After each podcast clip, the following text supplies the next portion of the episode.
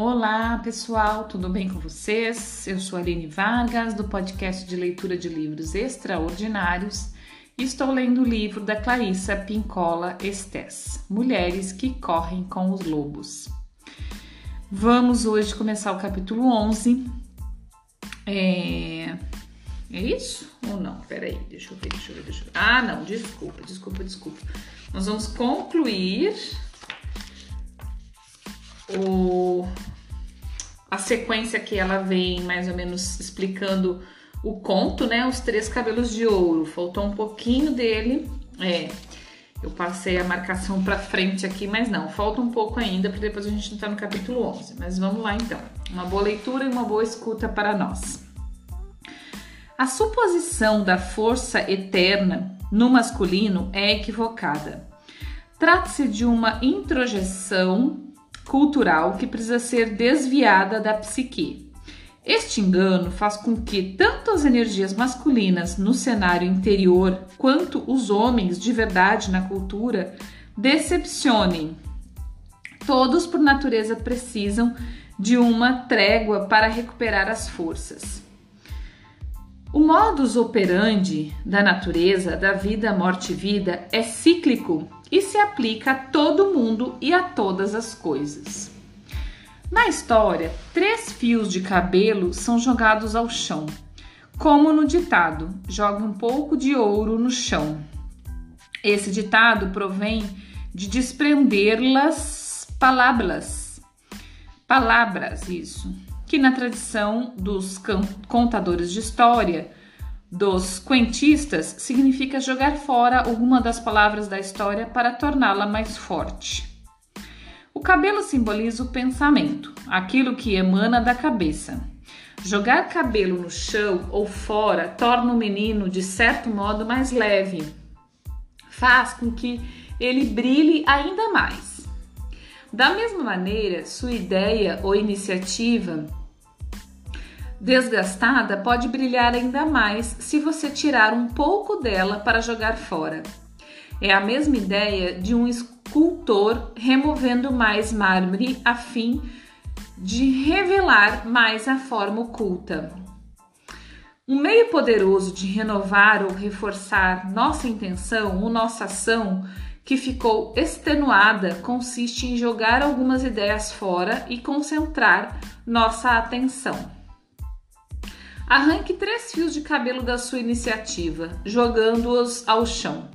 Eles se transformarão num alarme de despertador. Jogá-los ao chão gera um ruído psíquico, um repique, uma ressonância no espírito da mulher que faz com que a atividade retorne. O som da queda de algumas das nossas muitas ideias se transforma numa espécie de proclamação de uma nova era ou de uma nova oportunidade. Na realidade, a velha Laquesabé está podando ligeiramente o lado masculino. Sabemos que o corte dos galhos secos ajuda a árvore a crescer com mais força. Sabemos também que a eliminação das flores de certas plantas faz com que elas fiquem mais vigorosas, mais exuberantes. Para a mulher selvagem, o ciclo de desenvolvimento e redução do ânimos é natural. Trata-se de um processo arcaico, antiquíssimo. Desde tempos imemoráveis, é assim que as mulheres abordam o mundo das ideias e suas manifestações objetivas. É assim que as mulheres agem. A velha no conto de fadas dos três cabelos de ouro nos ensina, na verdade, volta a nos ensinar como é que se faz. Portanto, qual é o objetivo desse resgate e dessa concentração, desse chamado ao falcão para que volte dessa corrida com os lobos?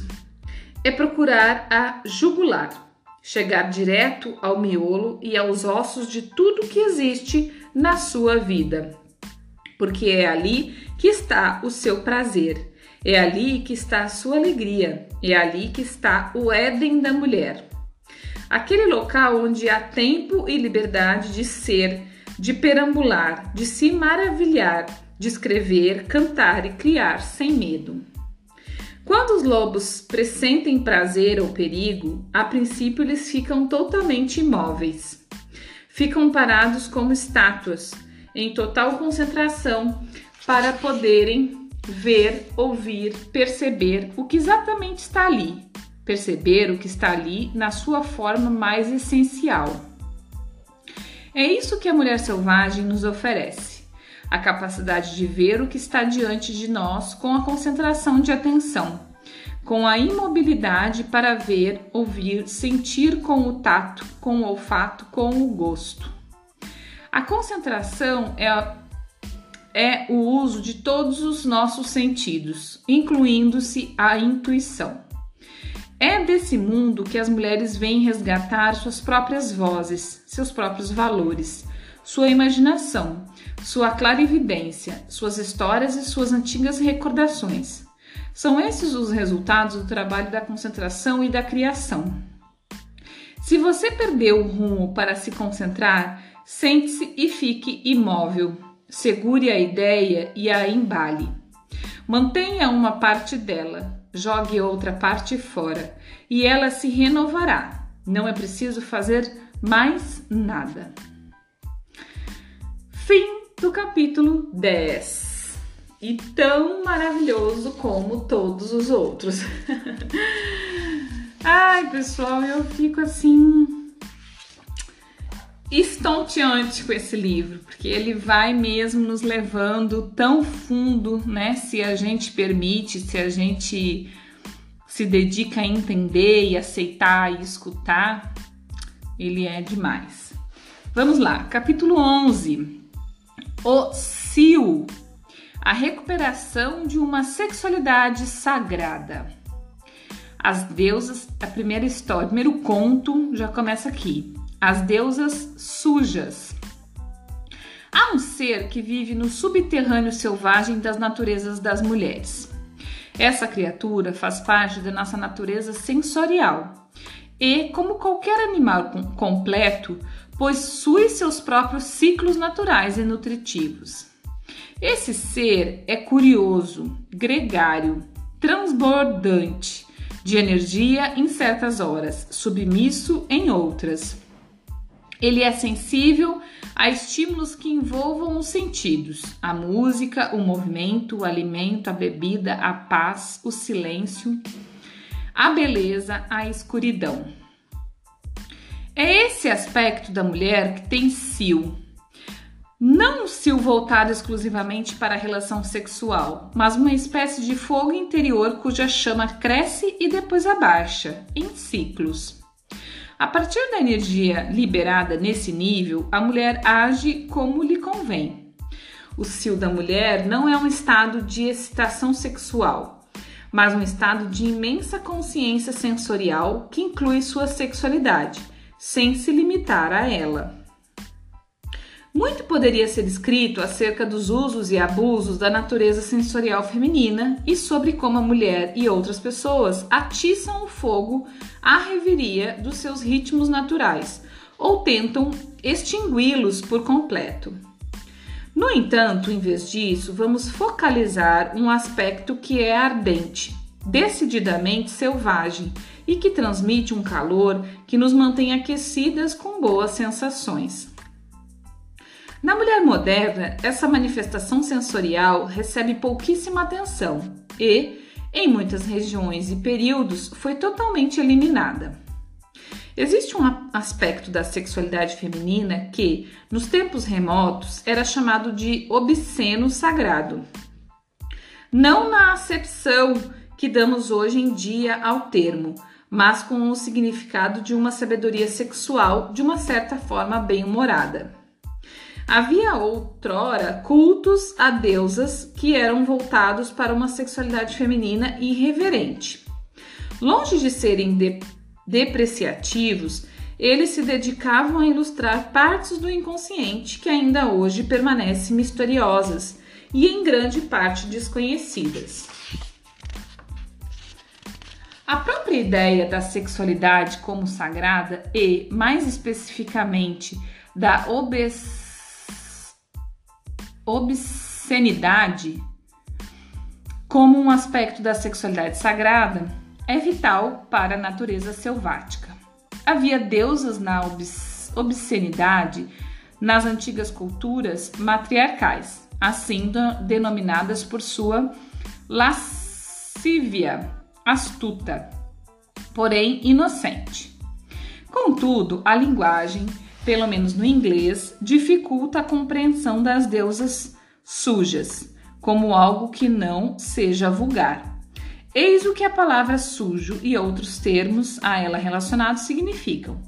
A partir desses significados, creio que ficará claro por que motivo essa antiga adoração às deusas foi empurrada para baixo do pano. Gostaria que vocês examinassem as seguintes definições encontradas em dicionários e chegassem às suas próprias conclusões. Dirt, sujeira. Dirt, sujeira. Inglês médio, drit. Provavelmente do islandês. Excremento, significado ampliado para incluir imundícies, geralmente o solo e a poeira, por exemplo, e obs obscen obscenidade de qualquer natureza, especialmente na fala. Dirty, dirty word, palavrão, uma palavra obscena, também usada atualmente para designar qualquer coisa que tenha se tornado impopular ou suspeita em termos sociais ou políticos, muitas vezes através de difamação e críticas imerecidas ou por estar em descompasso com as tendências atuais. Obscene, do hebraico antigo, ob, significado significando um mago, uma feiticeira. Tudo isso difamação. Existem, porém, fragmentos de histórias em toda a cultura mundial que sobreviveram a vários expurgos. Eles nos informam que o obsceno não é absolutamente vulgar, mas que lembra mais alguma criatura fantástica da natureza que desejamos muito que nos venha visitar e que venha ser uma das nossas melhores amigas. Há alguns anos, quando comecei a contar histórias de deusas sujas, as mulheres sorriam e depois riam ou ao ouvir os feitos de mulheres, tanto verdades quanto mitológicas, que haviam usado sua sexualidade, sua sensualidade para transmitir uma ideia, para amenizar a tristeza, provocar o riso e, desse modo, corrigir algo que estivesse desencaminhado. Eu também me comovi com a forma pela qual as mulheres se aproximavam do limiar, do riso a respeito desses assuntos. Elas, primeiros, elas primeiro precisavam pôr de lado tudo que lhes dizia que isso não seria sinal de boa educação. Percebi como essa atitude de boa educação, entre aspas, nas situações erradas, realmente se focava a mulher em vez de permitir que respirasse. Para rir, você precisa ser capaz de soltar o ar e inspirar de novo rapidamente. Sabemos a partir de cine cinesiologia e de terapias do corpo, como a Hakomi, que respirar significa conhecer nossas emoções, que quando queremos parar de sentir, interrompemos a respiração, prendendo-a. No riso, a mulher pode começar a respirar de verdade. E ao fazê-lo, ela talvez conheça, comece, desculpa, ela talvez comece a ter sentimentos censurados. E quais poderiam ser esses sentimentos? Bem, elas acabam não sendo, eles acabam não sendo sentimentos, mas alívios para os sentimentos e, em alguns casos, curas para os sentimentos, como por exemplo a libera liberação de lágrimas contidas ou de lembranças esquecidas, ou ainda a destruição das amarras que prendiam a personalidade sensual. Ficou evidente para mim que a importância dessas antigas deusas da obscenidade. Obscenidade. Eu tô achando que eu não tô lendo direito, mas é isso. Estava na sua capacidade de soltar o que estava muito preso. de fazer dissipar a melancolia, de trazer ao corpo uma espécie de humor pertencente não ao intelecto, mas ao próprio corpo, de manter desobstruída as passagens. É o corpo que ri das histórias de coiotes, das histórias de tio Trungpa, das fases de Mãe West, entre outras. As deusas sujas fazem com que uma forma vital de medicamento neurológico e endócrino se espalhe por todo o corpo.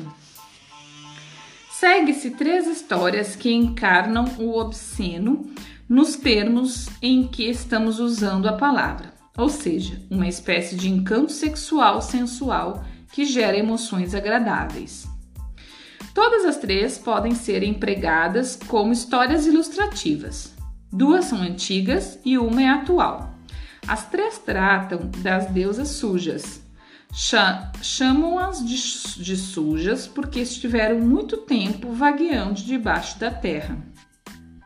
No sentido positivo, elas pertencem à terra fértil, à lama, ao estrume, à substância criadora da qual se origina toda a arte na realidade, as deusas sujas representam aquele aspecto da mulher selvagem que é tanto sexual quanto sagrado.